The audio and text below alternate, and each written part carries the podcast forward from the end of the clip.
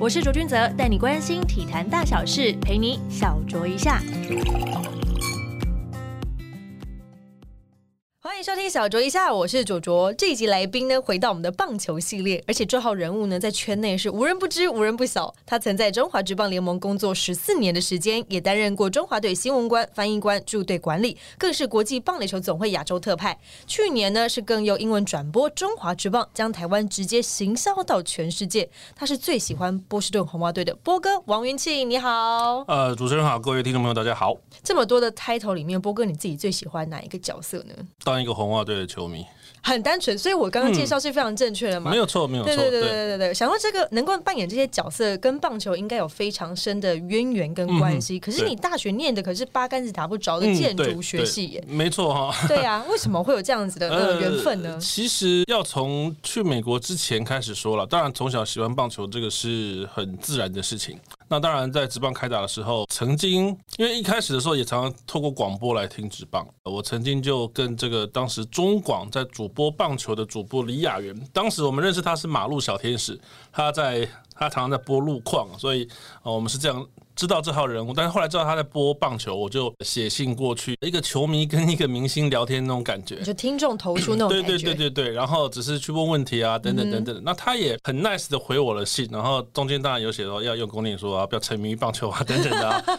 那当然，这个后来我还因为在台北市立棒球场的时嗯候，溜到转播席去，当时在本垒的后方四楼高的地方，它那个地方是从这个看台，然后有一个铁楼梯，这样空空空空走上去。那楼上就像是一个两个货柜那么大的这种铁皮屋这样子，然后他们其中有一个就是转播间，我就去里面等于是观摩他们如何做哦转播棒球的广播转播，嗯，对，那很有意思。那当然，主播现在也还在线上。那其实他前几天在脸书上写了一篇这个回忆跟我认识的这个过程，其实很精彩哦。那那个时候跟职棒的姻缘可以说是这样开始。那当然，我当时是个三三五的球迷，嗯哦，然后那个时候球队的宿舍的门禁其实并不那么严，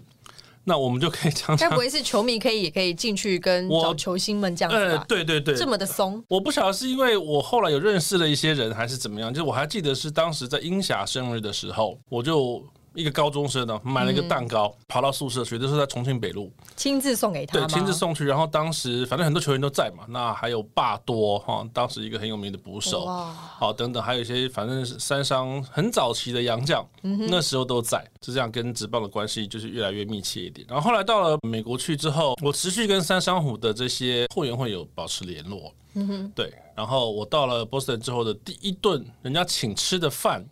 是当时陈俊义领队的公子，因为他在那边念书，嗯他带我去波士顿中国城吃的这个三宝饭，哦，对我想所说以我都你还都记得到了波士顿了，不是应该要先吃个波士顿龙虾？ 有有有龙虾有龙虾跟我爸去吃的，但是就是认识了这个公子之后，他有带我去吃了一顿这个 好吃的，非常好吃的三宝饭。去了波士顿之后，但因因为一开始的时候住在学校的宿舍里面，但是我没有住多久我就搬出来。我其实租了我那个房子之后才知道，说我的那个公寓的后面，嗯哼，就是等于是几乎紧邻着 Fenway Park，好所以棒哦！对，所以这真的非常非常棒。家里离球场很近，所以晚上有比赛的时候，那个水泥灯一打开，我的客厅不用开灯，因为真的很亮，必须说对嗯棒球场很亮。那我就会把收音机打开来，我就坐在客厅里面，然后就听转播。这是一个练听力很好的方法，因为其实其实最好的方法是听篮球，因为篮球实在太快了，嗯，那棒球没有那么快，但是以一个当时英文不是很好的人来讲，哎，这个已经我算们是一个慢慢来，慢慢对，来慢。慢来。所以光线照到你的客厅的这个地毯上，就像洒进来的那种光线，嗯，然后你听着广播的转播，最重要的是你有一个身临其境的感觉，因为外面有三四万人会在那边叫。对，所以有有 nice play 的时候，我就会从窗外听到那个声音，然后广播里面的这个播报员的声音也会给人激动，我如果真的听不懂的话，我就会可以从画面去看到，因为它会有重播嘛。哦，刚刚发生什么事情？这段是我们听不懂的。哎、整个身临其境，很棒、哎欸对，真的真的。的，那个真的是非常非常值得怀念的一段日子。我后来当然搬离开那个地方，但是呃，住在那边的应该也住了有好几年吧，是非常非常值得怀念的一个地方我。记得在芬威球场附近那些就是住宿的那个民宿啊、饭店的、嗯都很贵。哦，对啊，对啊，对啊，那个本来就很贵， 波士顿其实算是数一数二贵的地方。然后真的只要在球场附近，然后只要是有球赛的时候，嗯，先不要讲住宿好了，光讲停车就很可怕。 这也是让我印象非常深刻，因为我之前也去采访过紫薇嘛，那时候嗯哼她还在红袜队。对对我那时候投诉的那个饭店，其实我们刚好窗户打开就可以看到球场里面的比赛，是哦非常棒的一个视野，有点像那就在 penthouse 那那种就感在觉， Camel Square 旁边吗？就是那个对不对转角嘛。哦，我知道那对，间百 OK 年 OK 的老饭店哦，，那个那间真的很老，哎， 对，哎吧超过一百年了，对对。但就是让我觉得说，哇，真的可以住在球场旁边的那个感觉是嗯非常非常非常不一样的。然后在那边看比赛啊等等的，然后我就开始在 BBS，我不就知道是那个老一点版本的 D Car，啊，对对对， 那个叫做台大椰林风情的 BBS，在棒球版里面，我就开始写一些有的没的的文章，后来还曾经担任过一阵子的版主这样子。哎、很酷，可以担任版主不容易、耶。嗯嗯对，我也好像也是有人推荐吧。那因为我那时候就是在美国，网络刚开始发达，反正我们可能取得的速度比较快，我就赶快翻译啊，就一直翻译，一直翻译，一直翻译，一直翻译。传真传真回来吗？没有没有没有，就写在网络上给嗯哦 BBS 的这些朋友们看。嗯哼，可能写多了，职棒杂志就问我要不要写一些稿子。后来写到兄弟杂志。啊，这个项迷可能现在不知道已经没有《兄弟杂志》这本杂志，因为我把它写倒了。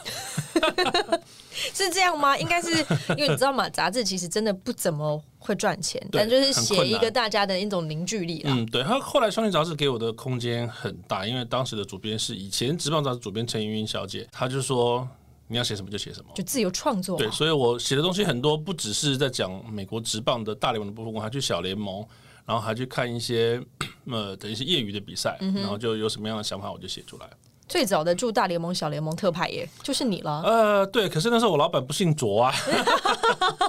我没有，我们今年也没有办法特派，因为疫情的关系，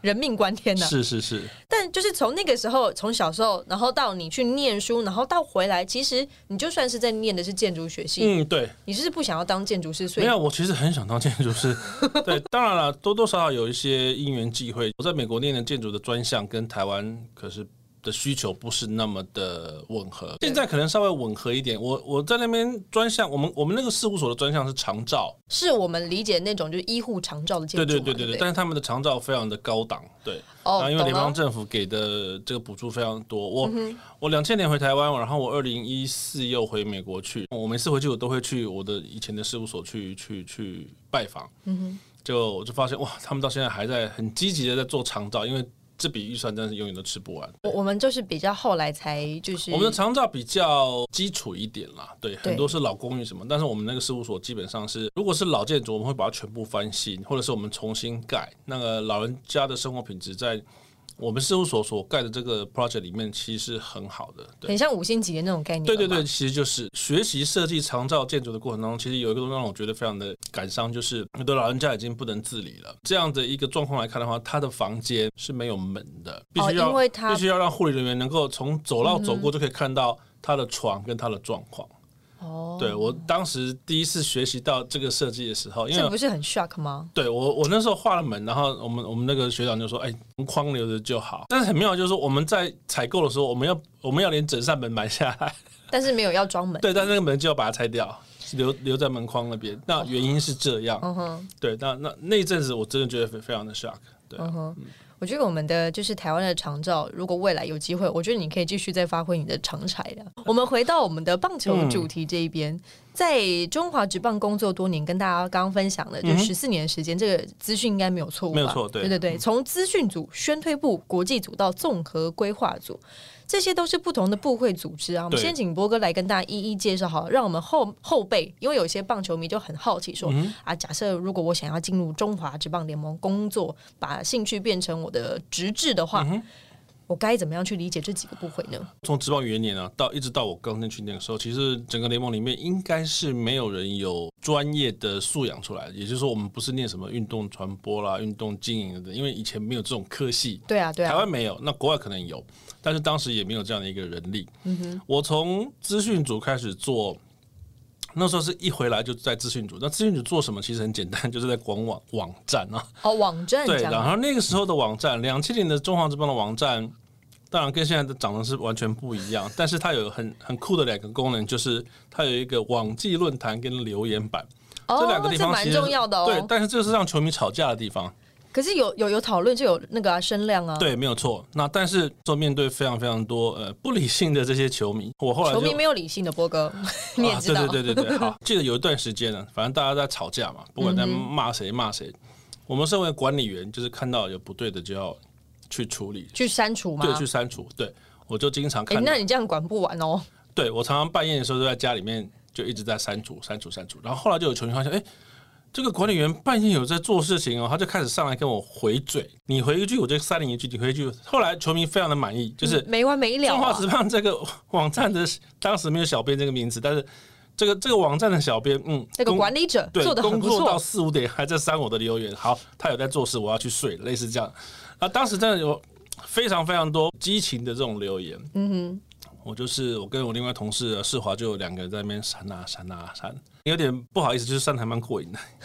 对，就是因为谁叫你们要讲一些不该讲的话，不是啊？因为你看，你现在大家都还是要做社群嘛，这种资讯组的东西，我看他们就自动放弃吧，因为大 家都会对，因为留现在言已经中华这边网站现在已经没有留言板，也没有网际论坛了，对，只我剩记下粉丝页啊，对，让粉丝页就是等于就是说转一个地方让大家去去互相发表自己的想法，去发这样，对对，去发泄。然后后来就转到了宣嗯推部，对宣推部，那里面有分为新闻组，然后后来有变成等于是 upgrade 到新闻公关组。嗯那这部分的工作其实就是跟媒体比较有密切的关系，怎么样去服务媒体是等等的。你觉得我们媒体好服务吗？棒球媒体很好服务啊，啊，我觉得我们很难伺候 哎、哦，你去你去看看其他的县看看，我只是不好意思讲县的名称。我知道啦，可能有一些就是比较快乐的那种线，就是会被服务的非常的周到，嗯，对但我。还是觉得、但就是是很严肃的线也会被服务的非常周到。我觉得是啦我们的棒球媒体其实基本上都是非常非常 nice，他们有一个共同的目标点，就是他们希望这个产业好，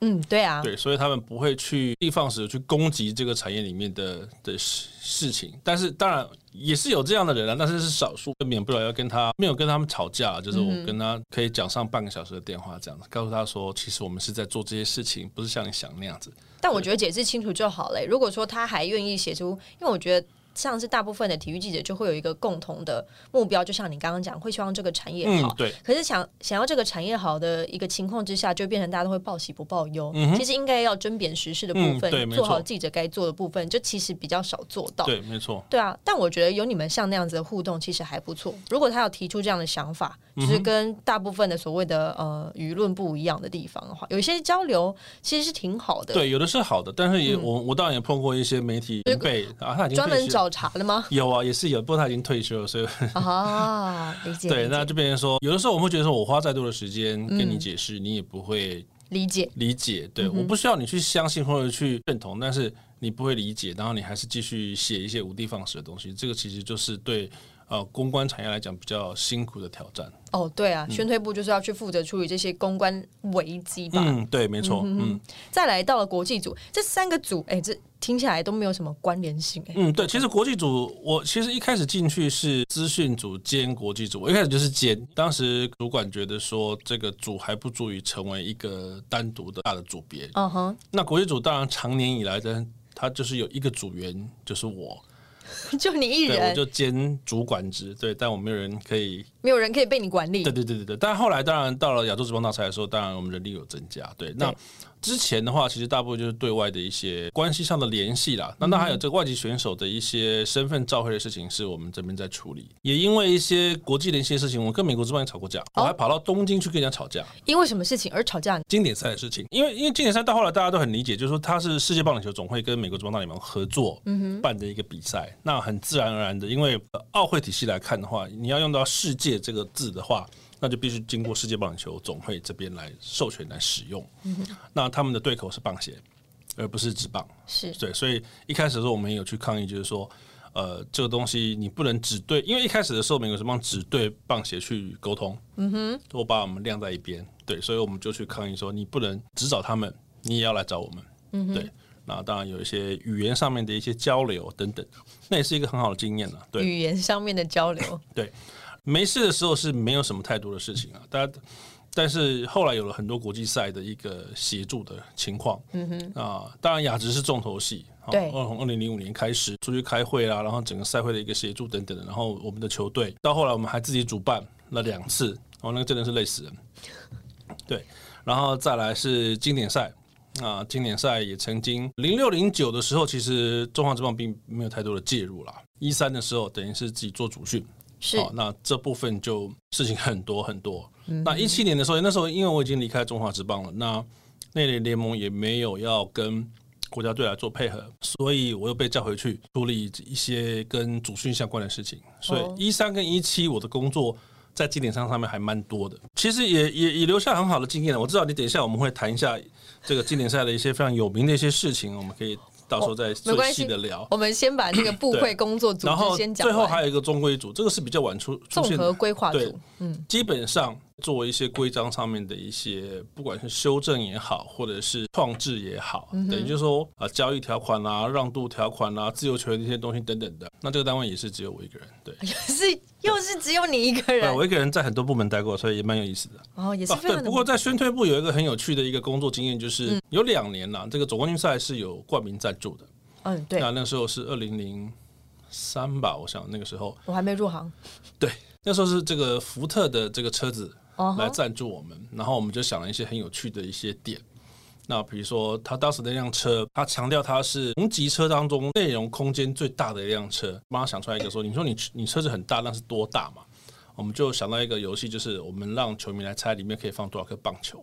棒球，哦，好酷哦对，车商就是车商。他说好，那我就给你一辆车，让你去做这个活动。然后我就说，可是棒球很重哦，这放进去车子会坏掉、哦。没有关系，我给你一 辆车。后来我们就把棒球放到车子里面去，一颗一颗这样一放颗进一去，颗放。然后我记得那天晚上我们在放车的时候还有地震，就我们放球的座位还停了，才停顿了一下，然后我们再继续放。而且很很有意思的是，我们开始先放在就是前面这个驾驶座，就是我们人坐空间的地方。后来发现我们球不够了。不够了，对，因为球不够了，然后我们还去台北县市，那时候还有台北县，调了几乎所有能够找到的球，嗯哼，然后调过来，然后再来放，就还是不够。我们后来就想了一个方法，就是好，那我们先把所有球拿出来，先放到行李箱去。嗯哼，那行李箱的空间相对来讲比较小嘛，我们把它放满了之后，我们再把它数一颗一颗数数数出来，然后里面再放一张字条，比如说行李箱里面有呃，举个例好，两千三百五十六颗，就放一张字条写二三五六，然后律师在旁边签个名这样子，因为我们从头到尾都律师在看，对，因为那个活动的赠品是一辆车，然后我们就把剩下的球就放到那里面去，然后再把所有的门啊缝全部都贴好，都是用这个我们这个大赛的 logo 把的纸把它贴好，就是封箱的概念这样子。然后那辆车就跟着冠军赛到处跑，然后每次在跑的时候就要找个吊车，嗯，来把它吊起来，然后再放在那个车放在那个拖吊车上面，让大家看看，对真的有塞进去，嗯，对。然后那辆车其实我们球放完之后，我们就发我们就知道这辆车已经毁了，因为它的那个悬吊系统已经整个压下去了，嗯，所以一般我们会看到一辆车有四个轮胎，有没有？嗯。结果我们那时候那个球放完放放完之后，那个轮胎大概就剩下大概四分之三可以看得到而已了，其他一半都是被压下去了。哇，所以那辆车基本上就是报销了。所以我那个时候跟车厂提的时候，他们很大气的说没关系，我就觉得哇，就让你们玩吧，这样而已对。然后这个车车就是全台湾到处跑，然后就在很酷欸棒球场的门口让球迷看，让球迷猜。嗯哼，居然有三个人猜对，很准的那个数字对吗？对对，哇当然那都是胡乱猜的啦。对啊对啊，当然谁知道啊，然后我们就三个人里面抽一个人出来得到那辆车， 好酷或哦！是另外一辆全新的。当当然要拿全新的给他，就是塞球的话，那个就直接报销了。对，那那那辆车还蛮可蛮可怜的。很酷哎、我觉得有这样的活动，我觉得在宣推部，我觉得最大的工作成就，或许就是推出每一个就让大家觉得耳目一新的活动，嗯让大对家参与。对，所以你最喜欢在哪一个组啊？因为我觉得综合规划组是最硬的，而且最容易被找麻烦的。其实每个组我都还蛮喜欢的，虽然没有说我非常喜欢去删留言，但是那也是一段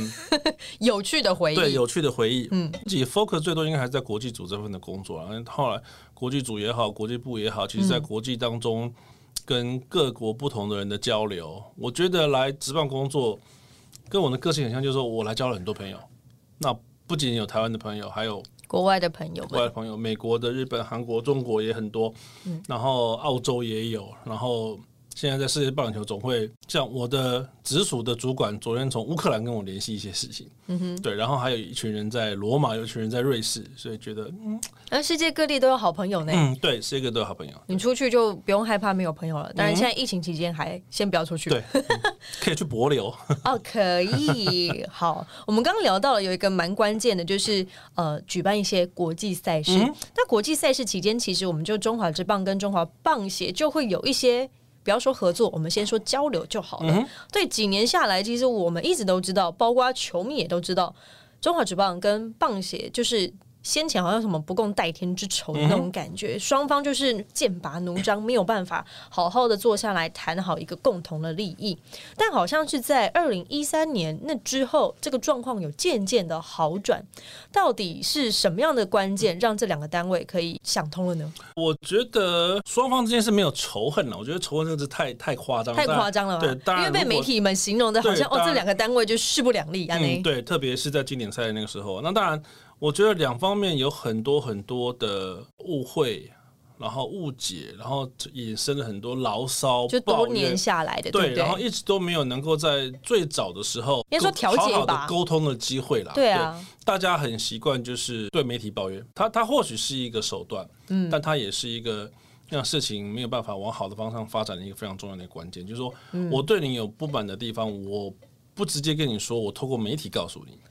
那这个东嗯西会、会被渲染，然后再加上媒体的传播力哦，那再加上现在不只有大众媒体，还有这个小众媒体跟自媒体传播力，这个东西只会越来越差。如果你不去好好坐下来谈的话，嗯，对，那我觉得二零一三，我倒不觉得二零一三是一个化解的一个起点，我觉得那个是应该是这个两方尴尬误解的的高高点点，对， 特别是在经典赛的时候，东京巨蛋初赛的时候那一阵子，我觉得那个反而是一个最尴尬的一个点。那当然了，其实 我觉得职棒是职业棒球最高的一个顶端嘛，棒协的部分其实是就是负责整个国际赛事吗？国际赛也好，或者是国内的一些基础的一些培养等等，这也都是协会的一些推广啊对等等的，对都是他们工作责的一个任。内容。对，那其实大家都会知道，两方好好的来相处，对台湾的棒球是其实是最好的。但是在这个过程当中，或许二零一三年之前，嗯，那中华之棒可能是有点弱势的，特别是在这个国际赛的时国候际，赛的时候，对，那国际赛一国际赛也因为它的特色，那棒协是变成一个窗口，没有错。虽然大家也都认识中华职棒是谁，对，那当然就从那个时候开始往往前推，或许中华职棒比较弱势一点，但后来慢慢就是你要去看，就是说你要怎么样去拿回一个话语权嘛，话语权，对，跟他一个变得比较强势的一个过程当中，你怎么去操作？嗯哼，你可以很和善的去操作这件事情，你也可以用比较激激烈烈的的方手法，段。嗯对，去操作这件事情，那出来的效果会不同，对，那你得到的声量也会不一样。嗯哼，但是当然，这个东西如果太激烈的话，你你得到你在瞬间得到很大的声量的过程当中，不管对棒协也好啦，对职棒也好，对职棒来讲，你最要去沟通的对象是棒协。嗯哼，对棒协来讲，你最要去沟通的对象是职棒。如果你们两个不讲话，都是靠着媒体在帮你们讲话的话，那就只会越来越糟了。对，这只会越来越糟。那当然，我想最近的一个发展，这个顾理事长跟蔡会长其实有很好的这个沟通的一个条件。对都见到面了，嗯太棒了。，对，然后他们也在见面之后，也给了很多很正面的一些讯息出来，所以我觉得这是往很好的一个方向来发展。嗯嗯。那很多时候，你说国际赛会的部分呢、大家就是把权利讲清楚就好。就是谁要负责什么样的工作内容，以对及我们接下来的利益分配，对我觉得这比如最说重要就我我是举个例子好这个的，东西比如在十二强的时候，中华职棒负责出了这些国家队要的选手。嗯，哦，那当然在这段期间，那这些选手的一些照顾你要做好哦。然后球球团的部分，你要给他一些，不管说是补偿也好，或是权利也好，一个费用。所以其实，在上一届十二强，棒协这边也都做到了，互相的一个合作的这些机制就慢慢起来了。如果啦，中华职棒以后取得了一些大赛的主导权，当他需要棒协这边人力的时候，那你就讲好嘛，对你来你来我这边帮忙，嗯哼，嗯那我怎么样照顾你，等等的，我觉得这就是这个互相的问题，所以我觉得没有什么仇恨，就是说能够好好坐下来谈，然后谈出一个结果来，而不是说坐下来之后开始吵架啊，或者是我觉得有一个很好的方法就是关起门来，这是美国这帮一个朋友教我的，说关起门来你们吵架一次吵完，对该吵都把它吵完，但是开门之后，我们只有一个对外的一个说法，就是大家要怎么样把事情做好，嗯，我觉得现在这个是就是棒协跟职棒最好的一个处理方式了、对啊，对啊，那我们刚刚聊到那个，就是应该说呃冲突的高点，或嗯者是有一些尴尬的情况高点，在二零一三年，嗯大家都知道二零一三年发生什么事吧？哦，经典赛打到东京啊，这是我们打过最好的成绩。对，然后那个事情呢，就有记者、媒体朋友们把它爆出来说啊，我们中华队队员没有吃早餐。嗯哼，我觉得呢，如果大家想要了解这个事件的话，可以先去看一下我们的纹身大叔的“话中有话”那一系列，也是我们波哥接受我们的纹身大叔的访问。其实文字叙述的也非常清楚，但嗯今天呢，因为我们听众还是很多棒球 迷，还是希望我们的波哥来跟大家稍微还原一下当时的情况。哎、那个稿子来我照读一下。 很简单啦，哈。其实国际赛事像，特别像这种跟美国之邦有关的国际赛事，嗯，它本来就不会付你餐点。我们自 就己主出办就主办单位来讲，我先嗯哼从不同的这个单位来说，主办单位是美国之棒，好，以他们的习惯来讲，我本来就没有在负责你早餐的，我给你一百块美金，我每天给你一百块，对，像我们工作人员也有哦，嗯哼，我们像呃防护员也好啦，翻译也好，或者像我是新闻官，我都我们都有一个人一百块，嗯哼，而且他是比如说你这次来日本这一趟要十天，我在你报到那天就给你一百乘以十，我就有一千块美金，呃，等值的日币，因为我们在日本对在手上，啊哈然后我们就觉得哇靠，我等一下要去买什么电子产品，因为实在太多钱了。对，anyways，这个叫做零用金或者叫做吃饭的钱，营养金之类的吗？呃，不不不，他们就叫做 per diem 或者是 meal money。哦、m e a l money，对，意思就是说你拿着钱去吃饭嘛，餐费啦，对，餐嗯费，这是你早餐的钱而已啊、因为你的午餐跟晚餐都在球队都在球场吃，对啊，他们会准备好啊，对这不可能不准备吧？那为什么没有早餐这块？就是说，在订饭店的时候，我如果要订这个饭店，可能我的含早餐的话，我的房间费用就是比如三千块。会比较贵啊，对，那如果我没有早餐呢，可能就两千五。这个东西其实所有的这些大会在订的时候，就是都是不含早餐。哦，对，因为我这样会比较节省我的费用。虽然你会认为说给每个人那个一百块美金的钱，一定是比早餐的钱还要多，但是一百块那个东西是主办单位跑不掉的，他一定得给，嗯因为这比赛是大联盟办的。是大联盟跟选手之间的合约，就是一定有规定，你一定要给早餐钱。嗯，对。那我既然都给早餐钱了，干嘛还要再花钱去买这个你不一定吃得到的早餐？你因为你又不一定会去使用这个对食堂，对，然后嗯你好一百块美金，你如果拿去吃早餐的话，呃二三一零，我想起来了，二三一对，因零，为吃太多次了， 对。所以两千多块日币的早餐的钱，你从你一百块里面出，这个这个是合情合理的事情，而且你还有剩， 你对还啊，还有剩有七剩嗯哎，对你还要剩七十多块美金。Anyway，、不管有没有剩，这这都是，所以他们基本上来讲，从这样的一个安排来讲，他不会去负责早餐。嗯哼，理对解，从主办单位的角度来看，嗯跟文生聊天的时候，我提到就是说，以以过去办职棒大赛的经验来讲啊，亚职的部分，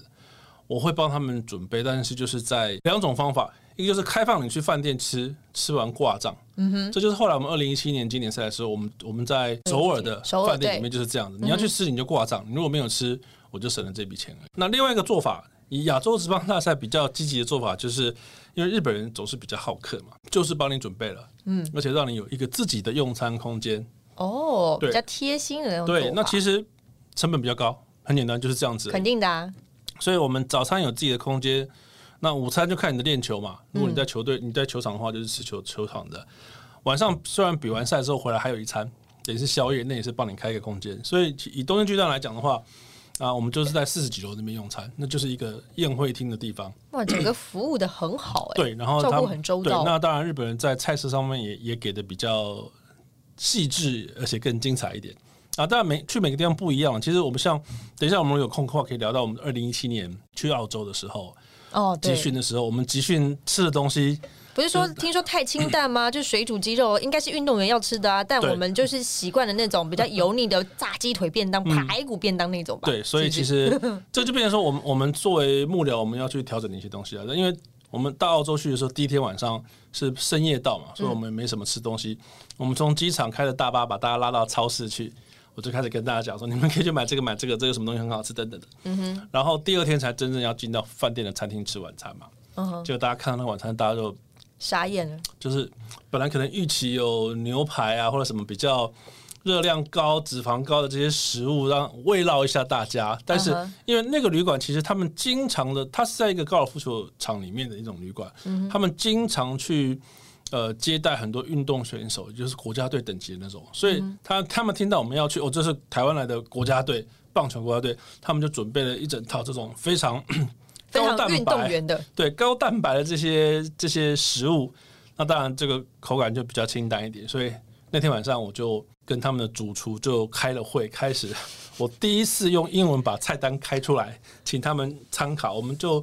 来来回回也弄了好几次，然后第二天晚上给了球员比较满意的这个菜单。哎、不过我其实觉得说，你们把球员的心情是也照顾好了，但我觉得其实这样看下来，因为我们刚刚提到那个饭店其实是常常接待这些就是嗯对很高等级顶尖的运动员嘛，所以说实在，他们吃的东西其实都是这一些，对这就告诉我们，台湾的运动员呢、要好好照顾自己的饮食习惯 啊，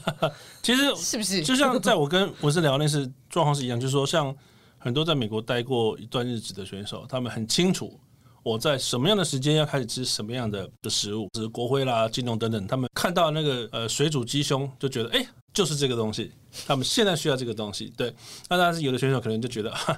不是 有没有有没有炸鸡啊，什 么东西类似的，要你们要找好，我我还是会帮你们找，但是我不会找到那种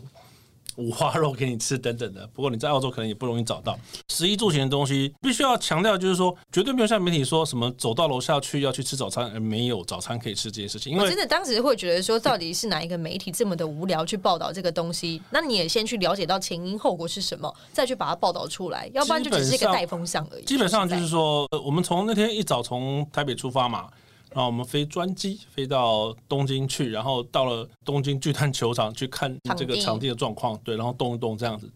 在那个当下，等于是美国职棒派在我们球队里面的联络人告诉提醒我们说，这是没有早餐的哦，哈，你们都拿了一百块了。嗯，好，那当然这两句话如果讲在一起，那就很合理。嗯，如果你只听第一句话，哎，你们知道这没有早餐的哦，大家都愣住了，大家认为说怎么会没有早餐可以吃？但是后面那句话是因为你已经拿嗯了你已一经百拿了块餐，费对，了所以你自己想办法去吃。对，等于说消息在那个时候在，爆他可发能了只之听后，到前面那一句，那大家就觉得有几有点紧张。那当然就是说，当时总教练现然是希望说我们可以帮大家安排早餐了。是对，那当然有额外的费用的话，那就值班会来处理。那当时我也跟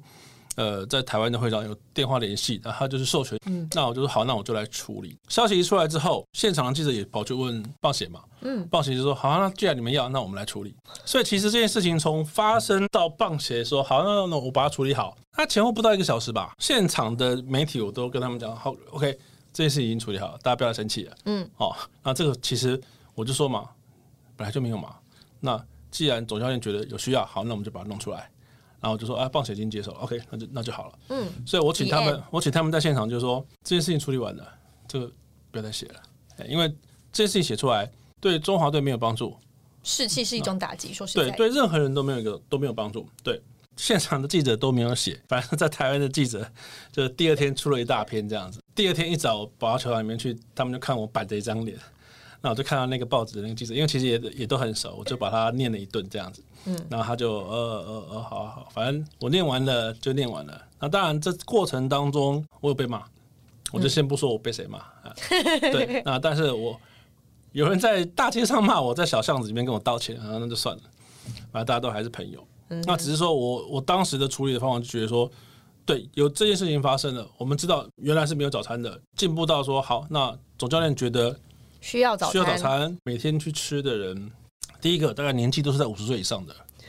好，这然样后子应该蛮好找几个的对对就工作人员。对对对对对，大部分的人都没有去吃，我们都是晚上比赛啊，对其实比完了回去之后，他们睡眠时间其实是跟我们一般上班族作息是非常不同的。对嗯我们会吃早餐，他们不一定会吃，但这都是后话。我对觉得最前面就是已经讲清楚好一些条件了。我觉得你好像保姆、哦，在照顾所有的大小事物。是啊，是啊，这我真的觉得蛮累在这的过程当中的确是这样，而且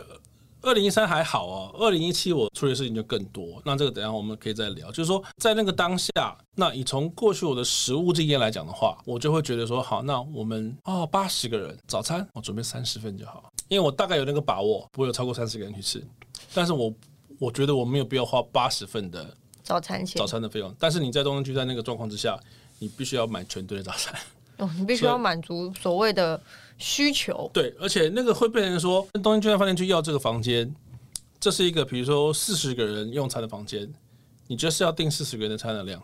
你哦不可对能啊说、你不可能说我只订二十个人的餐的量，你订了四十个人的一个餐厅，然后你点二十个人量，这是有低消的、是没错。对吧？那所以就变成说，这个我我当然会觉得说，在服务选手之间跟我们怎么样可以去节省资源的过程当中，我觉得这这个可以考虑。我觉得这样子已经讲得非常非常的清楚了，而且不只是棒球，其实波哥在二零一七的世大运也担任我们新闻中心的副召集人。嗯对，大型的综合赛事跟单项的运动举办是非常非常不一样的，得照顾更多的新闻媒体。对，当时其实有很多人不看好世大运的举办，直到了非常多的网红开始参与啊、推波助澜啊，让大家知道，哎，世大运要在台北举办哦。对，那个时候才觉得说，哦，世大运会那么成功，才慢慢开始。那对那段期间对你来说最大的挑战以及收获最多，特别是什么呢呃是？那段时间负责是新闻中心嘛，那这个东西就像就像我刚刚讲，这是一个综合性的赛会，我从来没有碰过，嗯所以也是为什么这样，当初有人来找我的时候，我一口就答应，就说好，我要来试试看，因为试试我没有看做过。对，其实从硬体到软体来讲，都是一个从零开始的状态，经验上当然是没有，单项协会也好，或者是综合性的协会的赛会的主办单位也好，他们或许过去可能就是服务五十到一百个媒体，那也不太可能会。不太可能超过，对，不太可能给你这么大的规模。那是这次我们光是核证就核了一千多张出去，因为不止我们台湾的媒体啊，对对还有对国外的对新闻我媒国体，嗯说光光国外的就一千多张，光国外就一千多对。但是我们大家也知道，就是说在那个新闻中心当中，我们的服务的标的是四百个人，就是两百个文字，两百个摄影。但是后来其实大家都没什么分的啦，只是说我们必须要提供这样的空间出来。就让大家有一个舒适的工作环境。对，呃，场馆到处都有嘛，那有的单位不可能说派那么多人在每个场馆里面去，所以那新闻中心是一个非常重要的一个讯息的一个集散地。对，场馆呢是在松烟的这个非常具有历史风味古的迹来着古迹里面，所以我们在装潢的过程当中不能够碰到墙壁，不能够碰到天花板。灯不够亮，不可能从天花板的梁去挂新的灯，因为它会碰到天花板的梁。所以这个其实，在硬体上面的一个金额上面的一个为什考么量要选那里呀、好奇怪呃，因为那边场租比较便宜。哦，懂了。我们本来是很希望在仓库隔壁的那个 文创中心里面，对呀、又嗯新，然后又 亮，对，然后冷气又强，哎，嘿，对，但是因为租金太高的关系，在这个古迹里面有一个好处就是说，它空间到后来其实还蛮大，因为我们用两两道这个仓库，嗯哼，比较大它的缺点是它没有洗手间，我们就要走很我们要远。嗯绕出去再进来。然后因为在四大运期间，每一个场馆的进出都是要看证的，对啊，所以我们要扫那个什么 QR code 嘛，我对对记对得对对，然后那不那不只是 QR code，那个是好像是红外线的那个，还有一个小金要边在你脸场里部面，辨识，对都有。然后就变成说，很多人就上厕所就没有带卡，然后就进不来，就会打电话给我们的新闻官说，呃，可以来接我吗？嗯因为很多我人这样忘记带了。对。那当然这是小事，就是说在整个硬体的规划上。从零开始，很多政府单都是用标案嘛，那标案里面就会有标规，那我们基本上标规上面的东西我们都要做到。硬体上面的标规以外的东西，我很开心，我做了一个东西，就是标规上面没有的，就是我设了一个这个穆斯林的祈祷室。那因为我知道这些记者从四面八方来，一定会有碰到有穆斯林的这些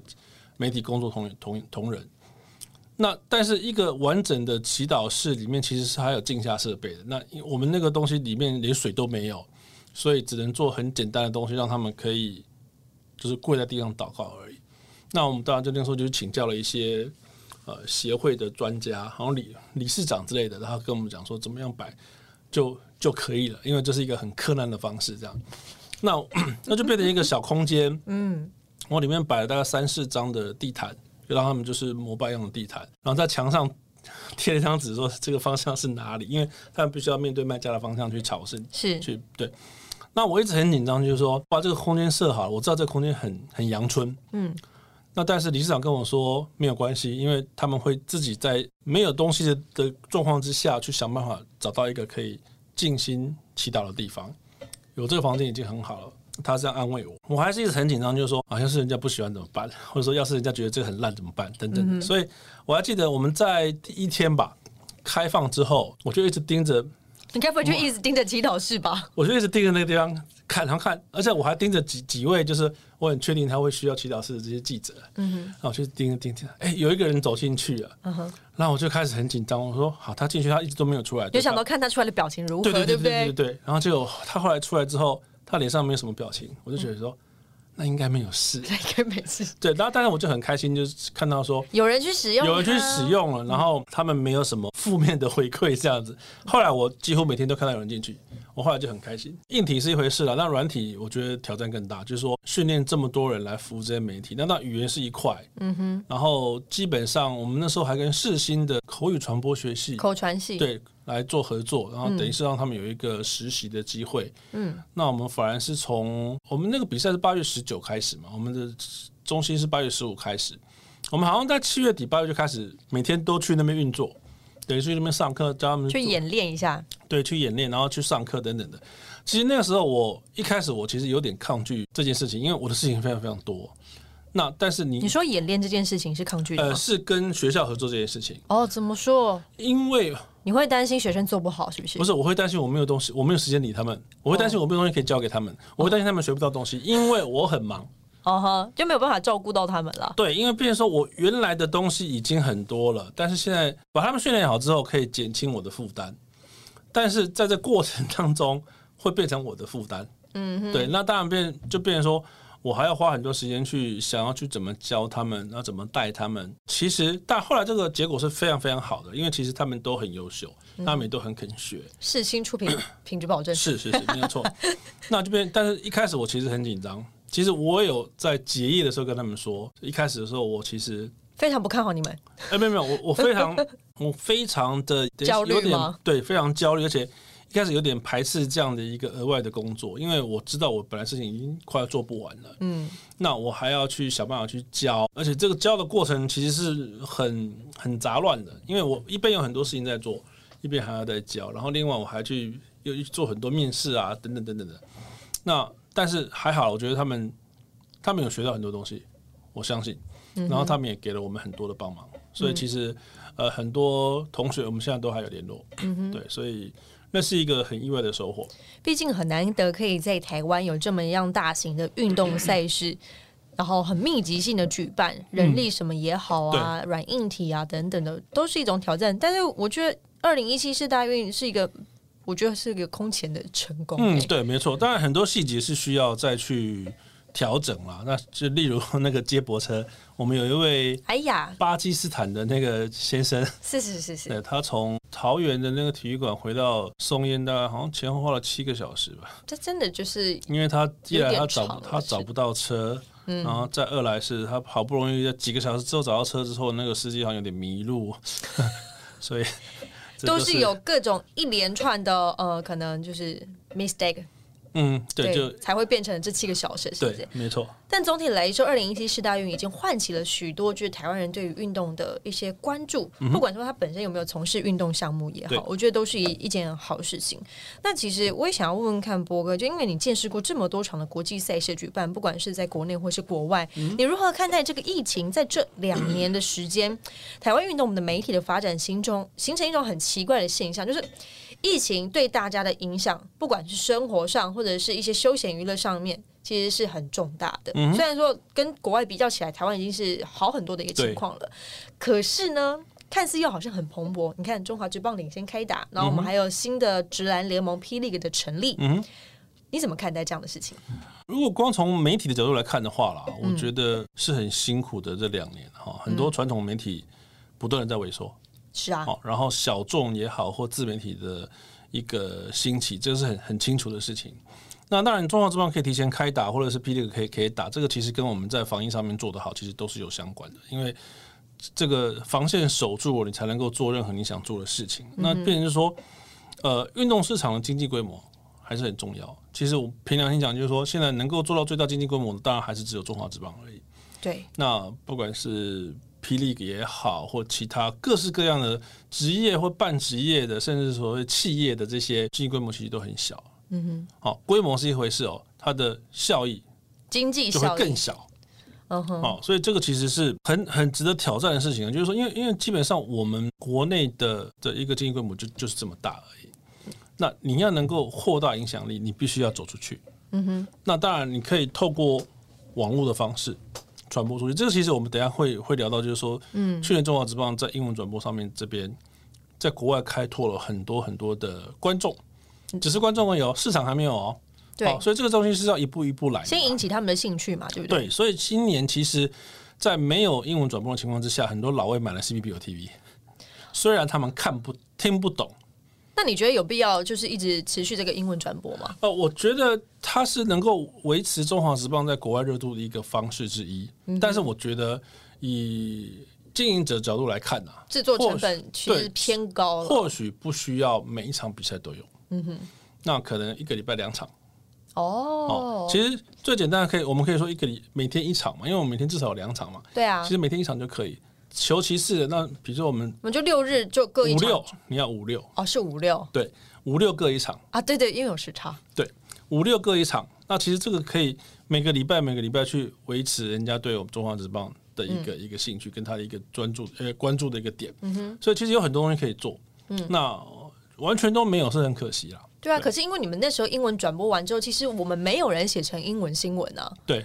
所以啊，我我其实自己我在做作为一个媒体经营者，我其实一直在思考说，英文新闻在台湾是否为一个必要性。我曾经尝试过，嗯但我后来发现，因为没有流量，真的没有流量，嗯对所以作为花钱的那个人，我一定会取消掉这样的嗯，策略。没错啊，对啊，对啊所以但他不会有人对对你有任何意见，对，对，所以对于，可是我觉得英文新闻在于推广台湾的这些运动方面，其实是蛮有必要性的。或许可能不是我来我做我这是件事觉情，得其实不只是，当然运动是一个很好的一个媒介，一个很对嗯好的平台。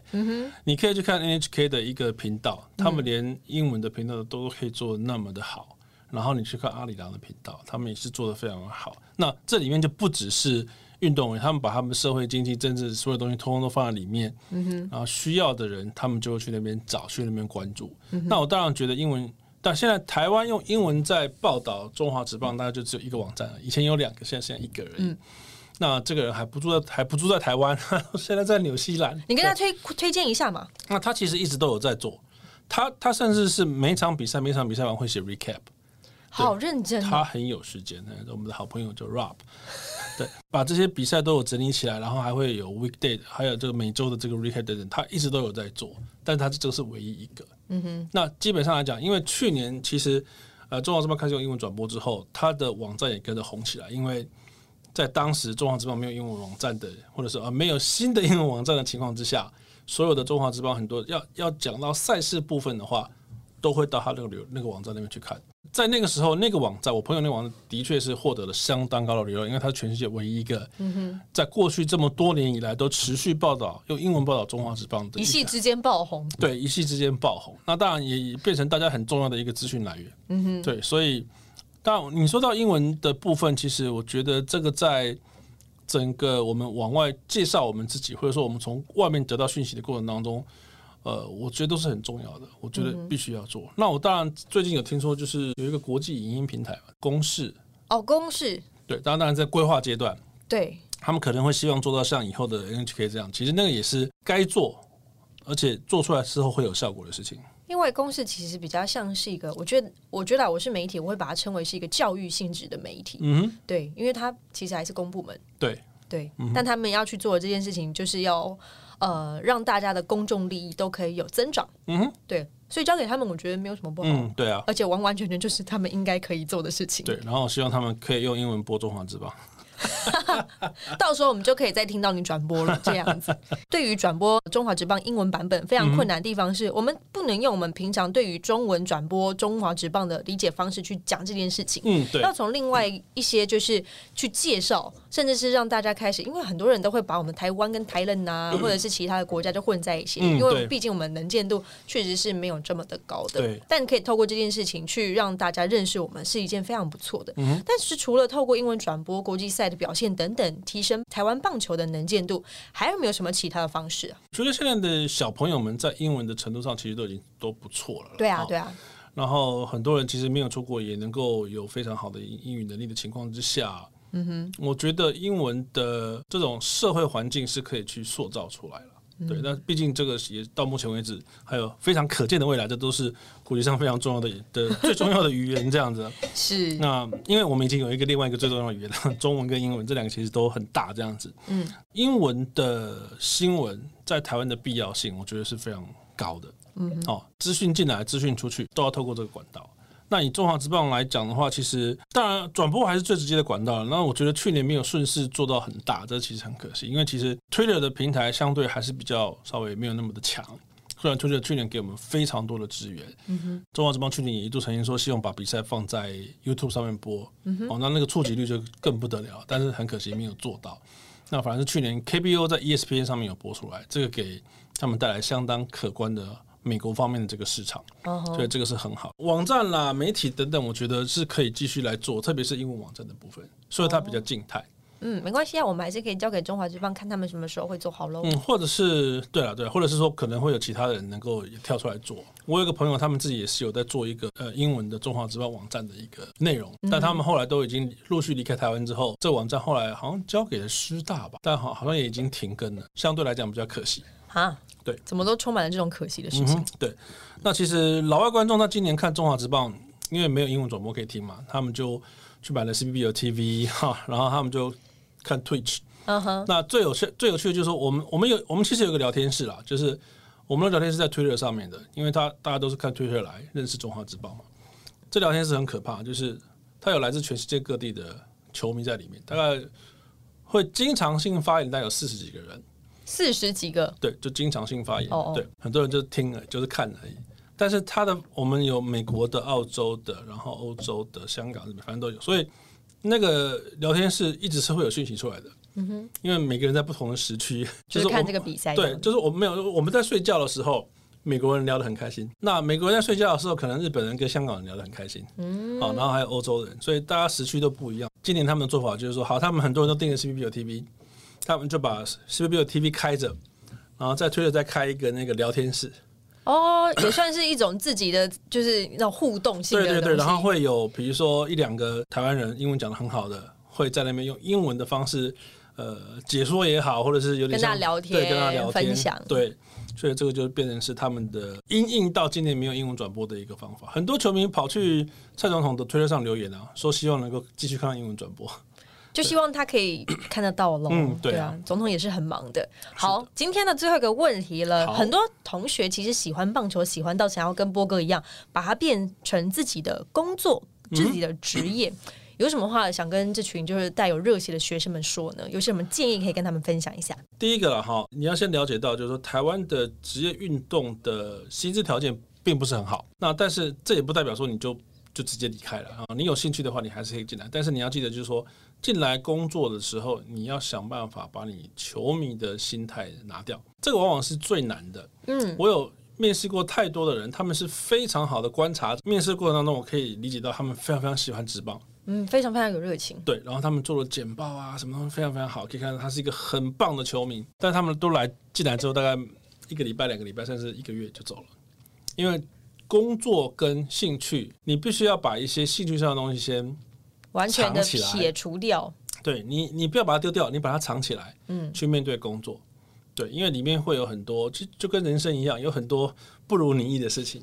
对，并不是说你看到了什么就是什么。你进来之后，你会看到一些跟你期待不同的东西，有的会更好，有的会比较差。但是因为你要知道说，你现在是在从事这个工作，而不是因为去看到你喜欢的跟你不喜欢的就去做直接的反应。你作为一个球迷，你看了不喜欢的，你就把电视关掉，你就不要看了嘛。对啊，但是你的工作不是这样子，你要把它做完，嗯哼，对，然后再往下一个目标去做。觉得这两点应该是最重要的。或我觉得会有很多就是运动迷的学生，嗯对于这个领域的工作会有一些些迷失，就是哦，我因为进来这个领域工作，所以我可以跟他们有拉近距离的机会，确实是这样。可嗯是那样子的心态是。不太相同的，一个是工作上的专业，对嗯另外一个是在粉丝上面的心态。你下了工作之后，你跟他们感情再好，这个是另外再来说。没但在错工作上该怎么办就怎么办。对，如果你只是希望能够跟你喜欢的选手近距离接触的话，那我就建议你去做他的后援会就可以了。 我觉得这个是一个蛮好的建议哦。 今天非常开心，波哥来到我们的小酌一下，我们非常丰富的早晨分享。可是我觉得还有很多没有聊到，但时候已经差不多了。对，我们之后再开一集来聊好了。好对对对对，好，再次谢谢波哥，谢好谢，谢谢，拜拜喜欢小酌一下的听众朋友呢，别忘了到我们的 Apple p o c a s t 上面为我留下五颗星的好评，或者是留言告诉我你想听些什么内容。同时呢，也能在 KKBox、Spotify、Google p o d c a s t 以及 s o n a APP 上面收听哦。谢谢波哥，拜拜。我们下次见啦，